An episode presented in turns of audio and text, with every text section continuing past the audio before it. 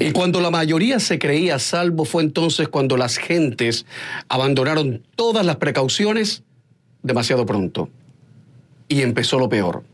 El que cuenta esto es Daniel Defoe, un escritor y periodista inglés del siglo XVII, famoso por su libro Robinson Crusoe, y también por otro de amarga actualidad en estos días, El diario del año de la peste, una crónica novelada que narra la epidemia de la peste bubónica entre 1665 y 1666 en Londres. Una ciudad entera a merced de la muerte y de los bulos, de las mentiras, de lo que propalaban como escupitajos los que nada sabían. ¿Acaso por amor al caos o por aprovecharse de la situación? Más de 350 años después, aquella Londres de 460 mil habitantes, hoy todo nuestro planeta miles de millones de personas pendulan entre el optimismo y el miedo y la negación bobalicona de la desgracia. La España de 1834 ofrece otro ejemplo demoledor de cómo la desinformación resulta tan letal como un virus. En una ciudad como la de Madrid entonces, crispada por la pendencia política y con un país abocado a una guerra civil, estalla un brote de cólera. La falta de información del gobierno y esa canalla necesidad de la gente de buscar culpables se suman a la malicia de ciertos sujetos que propalan un rumor.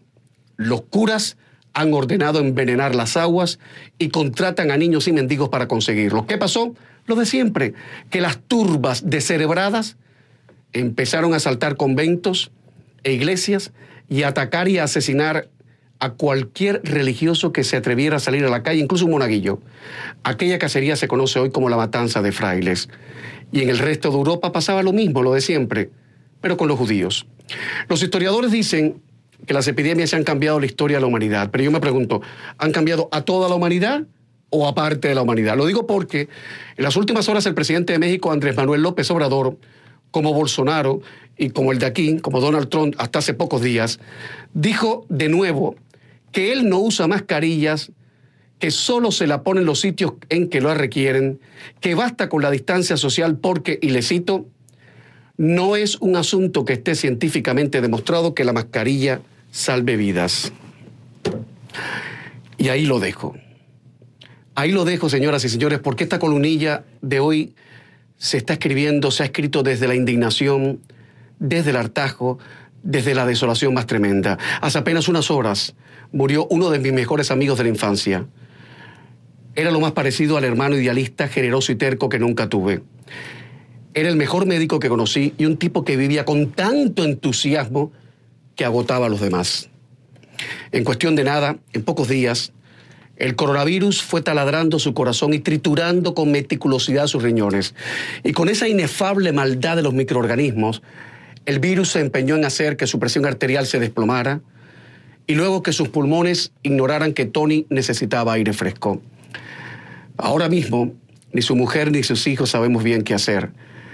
Todos estamos desmadejados, todos estamos rotos ante el gran escándalo de la muerte, como decía Julio Cortázar, o el gran consuelo, como prefería Jorge Luis Borges. Era un tipo encantador. Había estado en este programa varias veces, había subido a la cima del Evers en el año 2016 con una curiosidad y una avidez intelectual extraordinaria. Era un divulgador científico maravilloso, pero ya no está. Y entre tanto, el señor López Obrador diciendo lo que dice. Peor imposible, peor imposible. Comienza Camilo, que hablando se entiende la gente.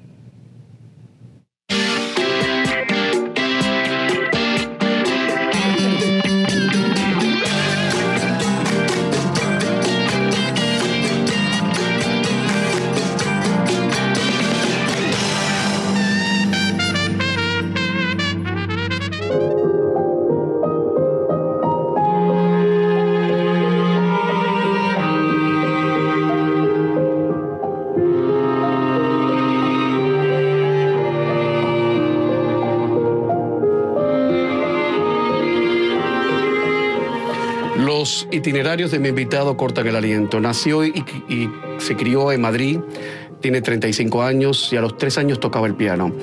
Estudió con una beca en el Colegio de Música de Berkeley y recibió su título de licenciatura con summa cum laude, con todos los honores. En el colegio de Berkeley fue el estudiante más joven en componer una banda sonora para una orquesta de 80 músicos y grabarla. Tiene un premio Emmy, tiene dos premios Goyas. En 2011 fue nominado a Mejor Compositor Revelación del Año por la Asociación Internacional de Críticos de Cine. Y supongo que otro título suyo es que tal vez sea el compositor más joven de la historia de Hollywood, responsable de la banda sonora de una superproducción, Rápidos y Furiosos, sexta parte. Luis Vidal, buenos días, eh, perdón, Lucas Vidal, buenos días para ti en Madrid. ¿Qué edad tenía entonces tú cuando ganaste, cuando, cuando hiciste esa banda sonora? ¿Qué tal, Camilo? Encantado. Mucho gusto a todas y todos. Y bueno, antes que nada, decirte que soy un fan tuyo y de tu programa y, me hace mucha ilusión estar aquí compartiendo a estas horas, que en España es tarde, eh, estos momentos. Eh, en cuanto a tu pregunta, eh, bueno, sí, la de, la de Fast and Furious tendría 28 años más o menos. Pero sé que tú también ganaste un Emmy, mi querido Camilo. No, no, no. He estado nominado. Me nomina, mira, mi caso es como el de Meryl Street. Me nominan tantas veces que el día que me gane un gran premio, lo voy a regalar al primero que ve en la calle. De verdad. Oye, a mí me hace mucha ilusión que estés acá. Me hace mucha ilusión porque por todo lo que has logrado en esta vida y porque para mí, bueno, lo dije al principio del programa, es un, es un día muy especial por la pérdida de un gran amigo. Y entonces traer a gente que celebra la vida, que quiere la vida me parece formidable. Así que vamos a celebrar la vida de todos en este programa, ¿vale? Claro que sí. A ver, alguien que te conoce me ha contado que desde siempre, desde pequeñito, tú querías ser músico. Pero ¿cuándo te decides por ser compositor de música para películas? Pues fíjate, eh, Camilo, no sabría decirte, yo creo que a los 16 años que fui a un programa de verano en Berklee College of Music en Boston y ahí fue donde descubrí que había otros niños que tenían las mismas inquietudes que tenía yo, que era eh, componer, hacer música, eh, orquestal y, volví a España, yo que además iba para estudiar una carrera pues como derecho, empresariales, que aquí en España es muy común y dije a mis padres, lo siento, pero yo creo que me voy a dedicar a la música. Y bueno, me apoyaron desde el minuto uno y, y descubrí que había una carrera que era film scoring, que es música para cine y televisión. ¿Y, tú eras muy cinéfilo de niño? ¿Veías mucha película? Yo, eh, Camilo, era más de música. Eh, o sea, oía música clásica constantemente. Eh, mientras jugaba a los Lego, ¿no? Cuando era pequeño, pues me ponía eh, antiguos eh, series de, de, artistas como Bach, Wagner, Rachmaninoff, Prokofiev, eh, daba igual quién estuviera que yo lo oía. Entonces me ha gustado el cine siempre, pero sobre todo me gustaba la música, la música clásica. Voy a decir algo que mi invitado no va a decir. Ustedes están viendo a un auténtico genio, a un auténtico genio, una especie de Mozart madrileño, pero con esa imagen de tipo canalla que tiene, que no se la quita ni Dios. pero de verdad. Nada, de canalla nada, pero es que acabo de venir de una boda hace poco de un muy buen amigo mío y entonces tengo, parezco un canalla, pero no, no, no. un periodista ha dicho que Lucas eh, Vidal es una especie de traductor que transforma las emociones en música. Por favor, explícanos cómo se hace la banda sonora de una película. Por ejemplo, Palmeras en la nieve, que la tengo muy clara porque leí la novela y vi la película. Tú lees la novela, tú ves las imágenes, tú haces primero la música, ¿cómo es? Muy buena pregunta, Camilo. Normalmente me pasan el guion, ¿no? el script de la, de la película, me lo leo y ya cuando voy leyendo el guion se me pueden ocurrir temas principales eh, de los personajes. ¿no? Eh, yo al final pues narro historias a través de la música y ayudo a que evolucionen esos personajes.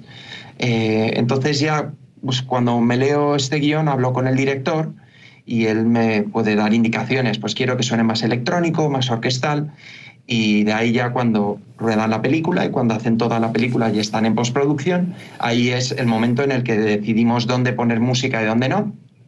Eh, hago demos virtuales, ¿no? De, con orquesta y con música electrónica y una vez que ya se ha aprobado eh, toda esa música, pues la grabo con orquesta y la mezclo. Eso muy resumido, muy, muy resumido.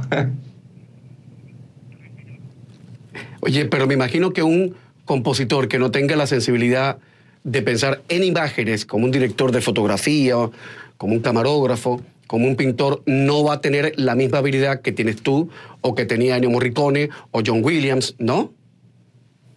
Bueno, yo creo que al final es cuestión de eh, tener la técnica eh, y poder mm, utilizarla ah, también a través de pues, a través de la sensibilidad ¿no? y, de la experiencia, eh, como el lenguaje mismo. ¿no? por ejemplo, Camilo, te, te voy a, para que todos los espectadores entiendan el proceso creativo de un músico, me vas a permitir que te haga una pregunta, ¿vale? Eh, Arriba, ¿me puedes, venga. ¿Me puedes decir, por favor, una frase donde esté la palabra perro, la palabra árbol y la palabra manzana? Mi perro Lucas prefiere estar debajo del árbol de las manzanas, no comérsela, pero estar debajo del árbol echado. Genial. Exacto. Entonces, cuando tú has dicho esta frase, tú sabías las palabras, sabes el significado de las palabras, ¿verdad? Sabías qué palabras poner una delante de otra y luego has utilizado tu creatividad para montar una historia, que es una, una, frase que se entiende, ¿no? Pues es exactamente lo mismo, pero con, con la música, Camilo. Eh, yo pues tengo esa técnica y luego pues a través de, de, las palabras, por así decirlo, musicales, pues puedo ir añadiendo emociones a, a las escenas. Bueno, yo te voy a hacer te voy a pedir un ejercicio, pero después de la publicidad. Pero antes quiero aclarar, no offense, querido Lucas, es que mi perro se llama tengo dos perros, Coco y Lucas. Y el mayor se llama Lucas porque yo quería ponerle a mi hijo Diego Lucas. Y al final le pusimos Diego, pero Lucas es uno de mis nombres preferidos. Bueno, muy bien. Cuando tú no habías nacido. Es buena señal. No, no, yo, le traía aquí al programa, salido y todo en el programa, es un, puro peludo así. Yo creo que tú no habías nacido y había una, señora que se llamaba Susi, ¿cómo se llamaba, Dios mío, que cantaba My name is Lucas? Era una ah, canción de los 80, principios de los 80. Sí. Eh, bella, bella. Pero bueno, ahí lo dejamos. Voy a publicidad y regreso de inmediato en este programa con Lucas Vidal, tal vez el compositor más joven de la historia de Hollywood. Ya volvemos. Con el numeral Camilo Lucas, ustedes participan en el programa. Adelante.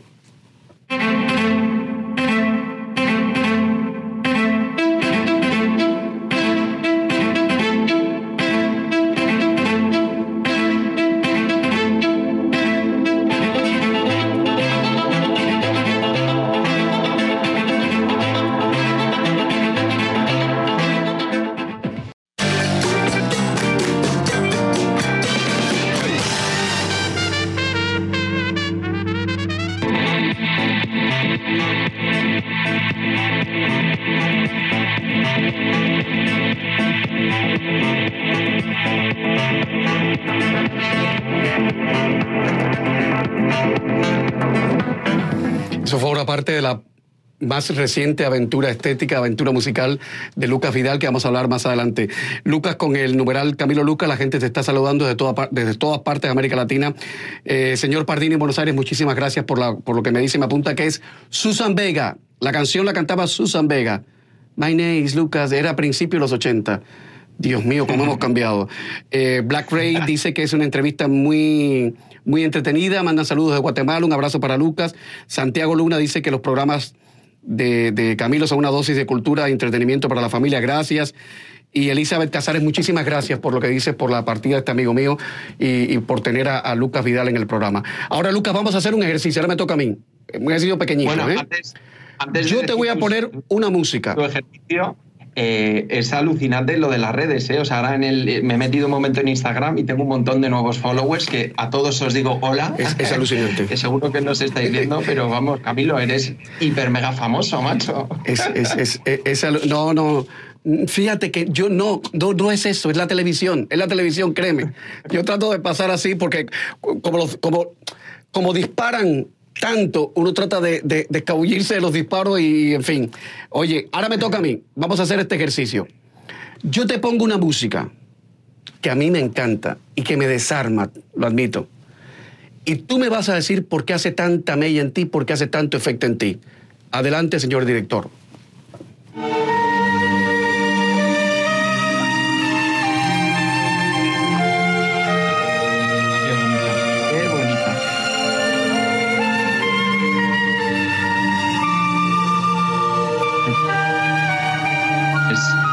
Paradiso.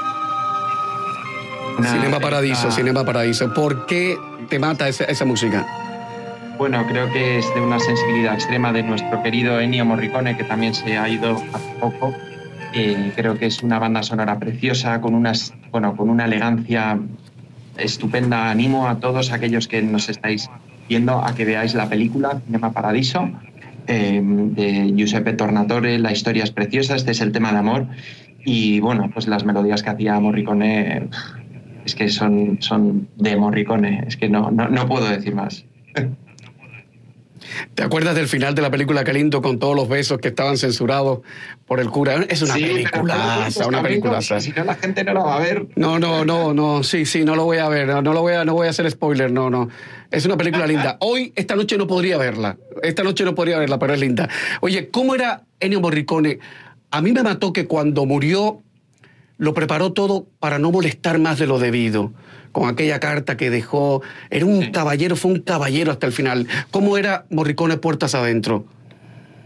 Bueno, yo no le conocía, la verdad, pero según tengo entendido, era una persona eh, donde él tenía su propio mundo musical, donde se le respetaba mucho y donde, bueno, le trataban como genio, que él era, de hecho, un genio. Y él, además, eh, a mí lo que me ha dado Camilo es una referencia para desarrollarme yo también como compositor. Él eh, hizo arreglos de pop, él se salió de la clásica, eh, probó un montón de cosas hasta con, elementos electrónicos y demás, y fue una de mis inspiraciones para tomar mi decisión de hacer este disco ¿no? de, Karma, donde junto también la música electrónica y la música orquestal. Y, en, gran parte también nace de, un personaje como, como Morricone que se arriesgó tanto a, querer investigar y a querer aprender constantemente. Karma es tu primer disco personal, absolutamente personal. Sí. Oye, ayúdame a pensar, ahora que has hablado de Karma, y sé que te has tomado un par de años para preparar este disco y oír otras cosas y mezclarte, eh, empaparte otros sonidos.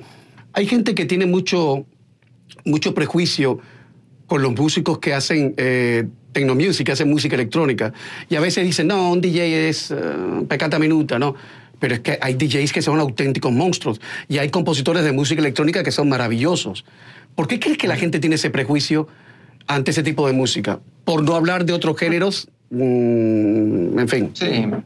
Yo creo que al final, cuando tú sabes mucho de un género, a lo mejor tienes tendencia a no querer abrirte, ¿no? En el caso de la música clásica suele ser evidente, ¿no? Hay mucha gente, mucha gente purista donde cree o considera pues que todo lo que no es música clásica no, no, tiene un valor o, o, no es arte, ¿no? Por así decirlo. Yo no estoy de acuerdo. Yo creo que en un mundo en el que vivimos ahora eh, donde la tecnología está muy presente, donde los medios también están presentes y donde se consume mucha música, eh, es el momento perfecto para intentar mm, pues, eh, probar nuevas sonoridades y es un poco lo que, lo que he querido en este disco, mi querido Camilo. Yo, mi background siempre ha sido clásico.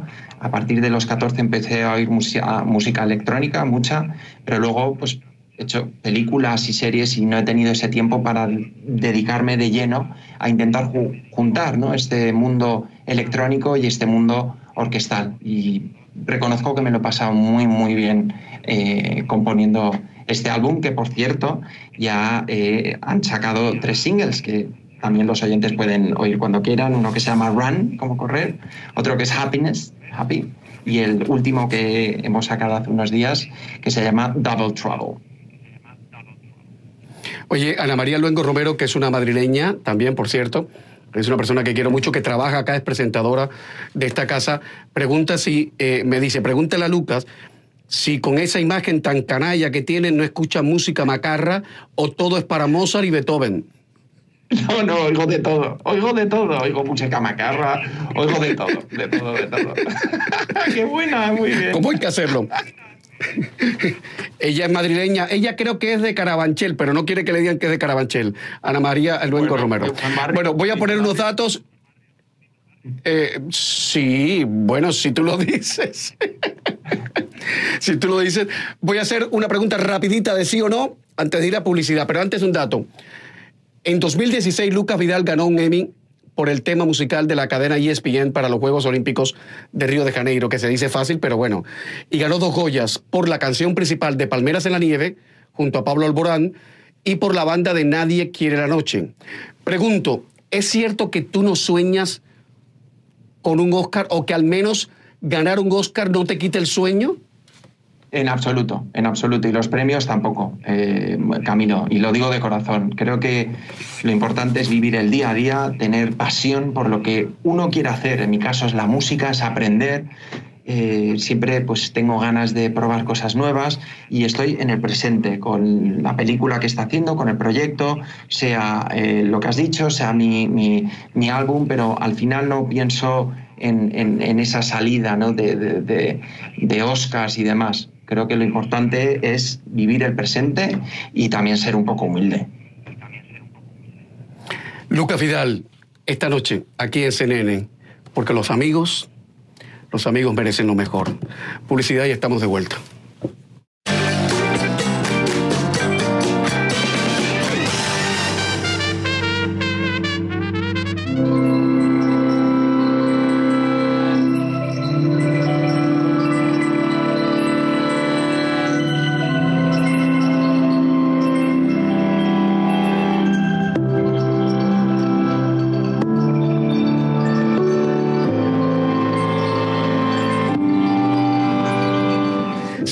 Sigue esta conversación, esta cháchara con Lucas Vidal, compositor español superestrella en Hollywood.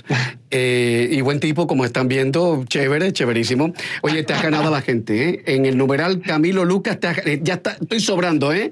Dice una muchacha, quiero llevarme a la casa y botar la llave gusta mucho flow, macho, como decimos en España, macho, que además sé que también estudiaste, estuviste en España una temporada, que sé muchas cosas yo también de ti, mi querido Camilo.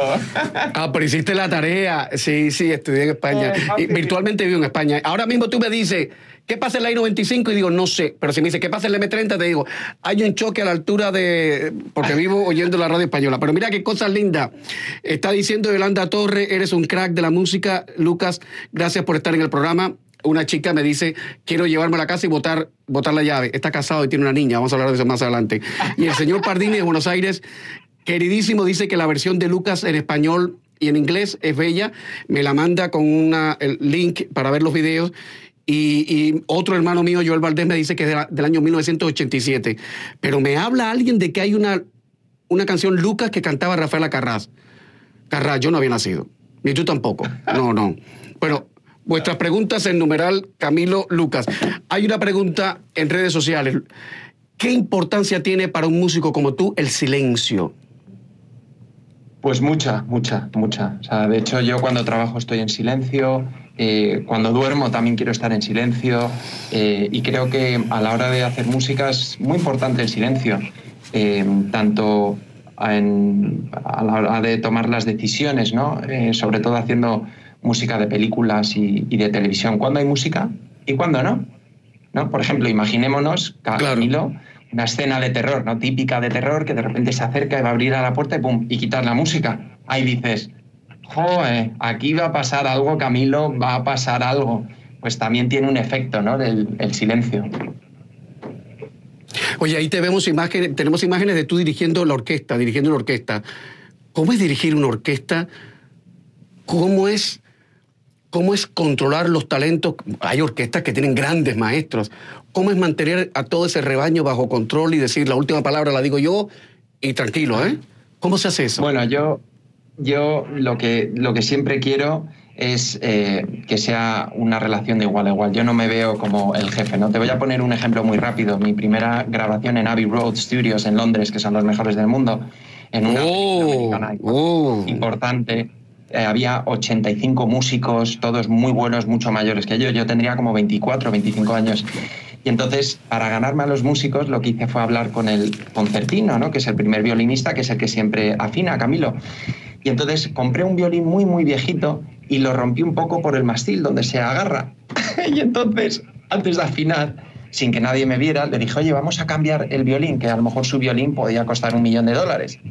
entonces lo cambio, y entonces a la hora de eh, afinar se levantó y dijo, Lucas, ¿por qué no, esto en inglés, claro, ¿por qué no afinas tú? Y yo dije, ok, bueno, voy a intentarlo. Entonces hice una, dos y tres, y a la de tres rompí el violín, lo pisé, y claro, estaban todos así como, oh my God. Luego les dije que era broma, y bueno, a partir de ahí, Camilo, además era una película de acción, todos tocando felices, eh, simpáticos, fue muy agradable. Entonces creo que al final eh, hay que mantener la ilusión a la gente, que se lo pase bien contigo y, por ejemplo, en este proyecto, en este álbum Karma, ¿no? que he grabado con cinco instrumentistas, pues es igual, ahora estamos preparando el tour, que por cierto ya también iré a Latinoamérica.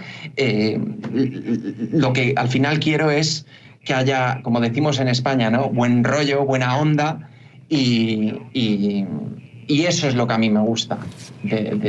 Oye, por cierto, en uno de los videos en uno de los videos aparece una actriz maravillosa, española, que se me ha ido el nombre ahora, pero la cara la reconozco. Ah, ah pues puede, puede, ser, es que no, no, sé qué vídeo es, no, no, no, no caigo, pero, pero bueno. creo, que es, creo que es en Run, en Run. Ah, sí, claro, María Pedraza, sí, sí, es que hice yo la banda sonora de Élite que es una serie ah, de ah, que ha tenido bastante repercusión. Y, bueno, pues hablé con, con, con María Pedraza que es actriz de, esa serie. Seguro que muchos de los que nos están viendo han visto Elite y estarán, ¡ay! Ha hecho la música de Elite. Exacto, exacto. ha sido un pelotazo mundial y la recomiendo, es muy divertida. Y María Pedraza está en el primer vídeo musical que hice, que es The Run. Y ella, que también es bailarina, pues. Es, muy pues, buena. Eh, colaboró conmigo. Es muy buena. Oye, Lucas, tú estás, tú estás inmerso ahora en la banda sonora de Dime quién soy, de la serie. ¿Ese es el libro de Julia Navarro? Sí, sí, sí, sí, sí. Y va a ser un, pelotazo. Uy, uy, uy. Sí, sí. Ahí también he, juntado música orquestal con, música electrónica. Porque el libro es maravilloso, maravilloso. Julia Navarro pasó por este programa. Lo que pasa es que con Julia pasa algo que la conoces y tú dices, ¿cómo esta mujer tan aparentemente frágil, que de frágil no tiene nada, ¿eh? Y una besadísima periodista política incluso, ¿cómo esta mujer crea sus argumentos de, de, acción tan fuertes, ¿no? Pero bueno, oye, voy a poner publicidad, pero a la vuelta te pido permiso, ¿eh? ¿Podríamos hablar de ese cáncer que te diagnosticaron con 21 años o, pasa, o pasamos de eso? Ah, hablamos poquito porque hay que dar mucha vitalidad a la gente y lo que necesitamos son buenas buenas noticias y, cosas. Pero ¿sabes por qué lo traigo? ¿Sabes por qué quiero traerlo? Esa experiencia. ¿Qué te parece? Por eso, eso es lo que quiero y que me cuentes por qué tus padres decidieron no sobreprotegerte y de esa manera te protegieron. Publicidad y estamos de vuelta.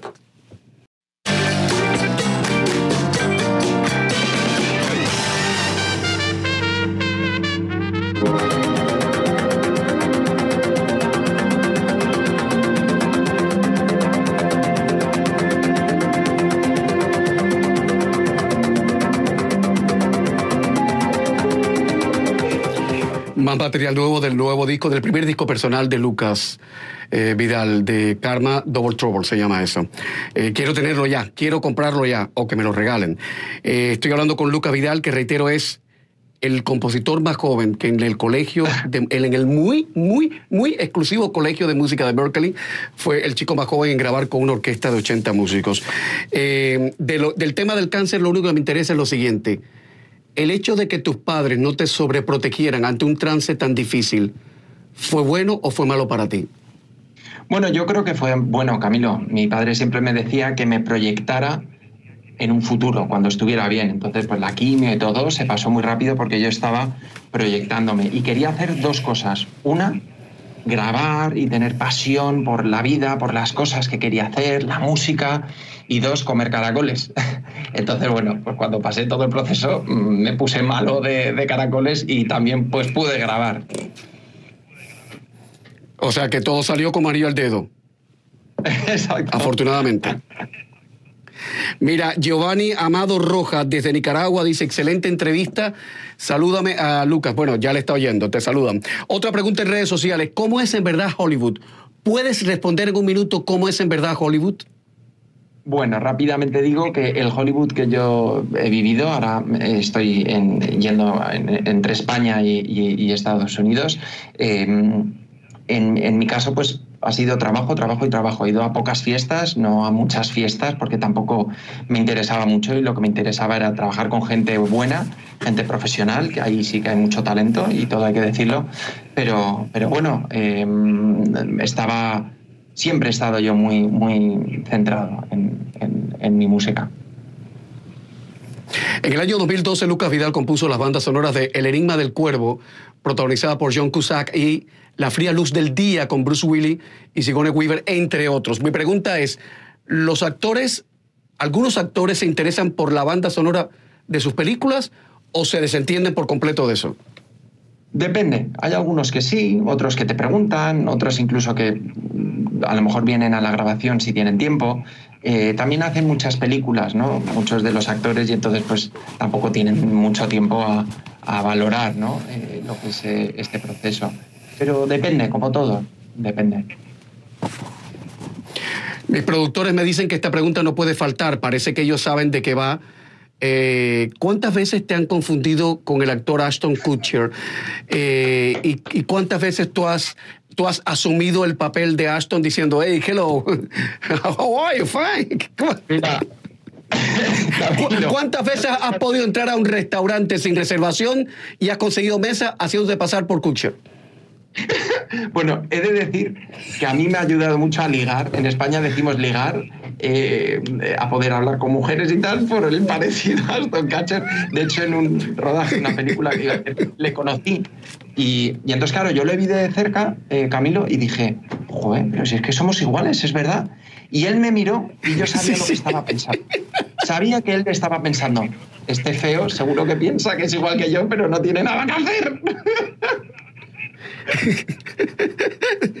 es que se parecen, de verdad, se parecen muchísimo, ¿eh? Se parecen. Oye, ¿cómo llevas tú lo de, lo de ser padre? ¿Qué edad tiene la niña ya? Bien, bien, tiene casi dos años y me encanta, me encanta. Ahora, vamos, lo hubiera traído aquí y os lo hubiera enseñado. Lo que pasa es que como está durmiendo, pues tampoco puedo. A ver, confiésame algo, que eso nos pasa a todos los padres primerizos.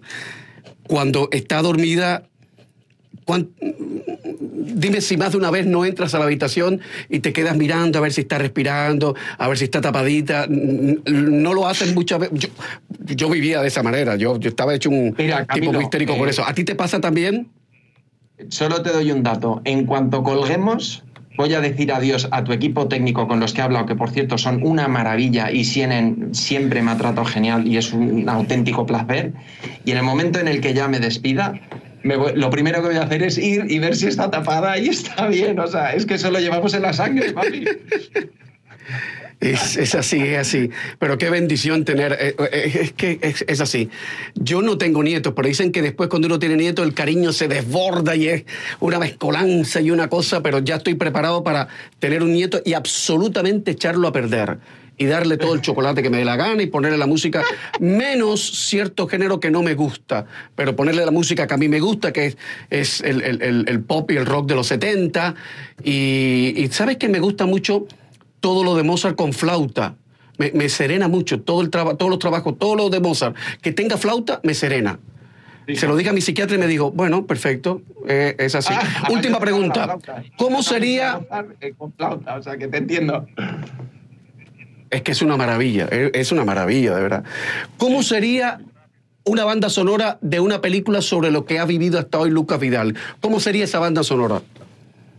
Creo que de todo, o sea, creo que de todo. Creo que es una locura, eh, mi querido Camilo. O sea, eh, justo hablando de los premios, ¿no? En el 2016, con ese año tan bueno que tuve, ahí dije, voy a dejarlo todo. Tenía ya un montón de películas americanas, españolas, y dije, lo dejo y voy a meterme a algo diferente, ¿no? Y me metí pues dos años con, eh, con el álbum eh, levantándome todos los días con pesadillas diciendo, Dios mío, ¿qué estoy haciendo? Eh, he llegado a mi sueño y ahora de repente quiero hacer otra cosa y, apartar, aparcar un, ratito ¿no? El, mundo del cine y la televisión pues para, para hacer un proyecto personal. ¿no? Y de repente pues lo hago y me llama Rafael para hacer un disco que se llama Resinfónico y luego termino y me llaman para hacer el himno de la liga, ¿no? la identidad sonora de la liga española.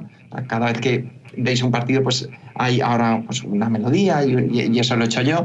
Luego eh, todo esto del álbum y el live, entonces yo creo que están pasando cosas muy rápidas, muy, muy, buenas, gracias a Dios. Creo que creo en el karma, por eso también el álbum se llama Karma. Eh, Camilo, creo que si eres bueno y haces las cosas bien y, y sobre todo si, si eres honesto con la gente y vas con la verdad por delante, pues, pues luego eso siempre te, te, te, lleva a estar con gente buena y, a, poder desarrollarte también como ser humano. ¿no? Entonces, mi banda sonora yo creo que va variando tanto que no sabría qué género decirte.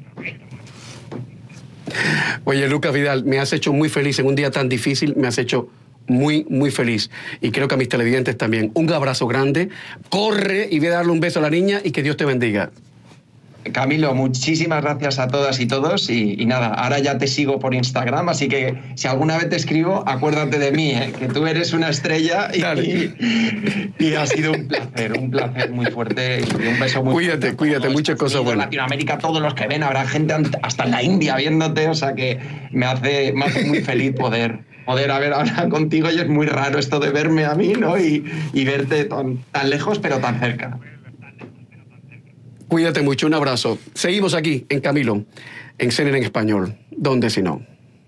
El protagonista de la siguiente nota tras superar el COVID-19, los médicos descubrieron en él algo que los dejó a todos con cara de ¿what? Asombro total. La historia la firma Hugo Manu Correa. Al día de hoy llevo tres, donaciones, eh, tres litros de plasma donados, lo que es un tratamiento para unas 12 personas. Y bueno, en la última donación todavía el nivel de anticuerpos mío, eh, los resultados dieron mayor a las otras dos donaciones. Facundo Ahumada contrajo coronavirus en un viaje que realizó a Europa entre febrero y marzo. La gran cantidad y calidad de anticuerpos que genera su organismo es superior a la media. Sigue bajo estudio el por qué tanto nivel de anticuerpos, eh, pero no hay una definición concreta, como tampoco se sabe cuánto puede durar este nivel y la inmunidad que yo tengo al día de hoy. El caso de Facundo está siendo analizado por un equipo médico de la Universidad Nacional de Córdoba. La evidencia científica es que él en sus donaciones, en su plasma, tiene concentraciones altas de estos anticuerpos neutralizantes. Este anticuerpo neutralizante será en un selecto grupo de personas que han cursado la enfermedad. No todas las personas que se infectan desarrollan anticuerpos neutralizantes. Casi un 30% de las personas infectadas con con SARS-CoV-2, COVID-19, no generan anticuerpos neutralizantes. Y del otro 70%, solamente un 30% genera concentraciones que son útiles para inhibir el crecimiento viral. Este especialista resalta el poder curativo que tiene el plasma con este anticuerpo en pacientes con COVID-19. Recuperaciones en, en, 24 horas es excepcional. En Italia ya lo han documentado, en China lo han documentado. La presencia de este anticuerpo en el organismo de Facundo tiene además otro componente especial. Como algo que los médicos tampoco pueden explicar y están estudiándolo porque eh, por lo que me comentaron y explicaron, después de un mes de haber transcurrido la enfermedad, llega uno al pico y empieza a, descender un poco el nivel de anticuerpos. Y la semana pasada fueron tres meses mío y el, nivel de anticuerpos sigue creciendo. Estos anticuerpos neutralizantes se generan por dos vías, dice este especialista. Donde mayores concentraciones de anticuerpos neutralizantes, que son los anticuerpos importantes, se dan en pacientes que han estado en estado grave y en pacientes de gran edad o de alta edad o de mayor edad. Al atravesar lo que es la enfermedad con síntomas severos como una neumonía y varios días de fiebre, la carga viral que yo tuve fue mucho mayor, entonces mi cuerpo combatió directamente contra, contra el virus y generó esa cantidad de anticuerpos. Facundo remarca que su pasado como jugador de rugby le dio una fuerte contextura física que le permite estar hasta dos horas donando sangre. Por lo general a las personas le sacan lo que son 600 y 700 mililitros de, de plasma y a mí me están sacando un litro, un litro 200 en cada donación. Facundo estuvo 15 días internado en el Hospital Militar de Buenos Aires. En este mismo lugar, Facundo realizó sus donaciones. Dice que para sus amigos él ya es una leyenda. Para él, en cambio, es solo una persona que quiere seguir ayudando a otros mientras sea posible médicamente. Hice todas en el hospital militar. Eh, siempre también pensando un poco en ser solidario por ahí con los médicos que me atendieron, que son los primeros que se exponen. Entonces, como siempre les dije a ellos, esto es un trabajo en equipo y ustedes me cuidaron y me salvaron la vida. Para CNN, Hugo Mano Correa, Buenos Aires. Bendito sea, Facundo, por Dios, bendito sea. Bueno, señores, este es el punto final. Me voy, en una semana estaré de vuelta porque me voy a tomar unos días de vacaciones. Así que, que nada, estaré de vuelta en una semana. Gracias por la confianza, buenas noches, buena suerte.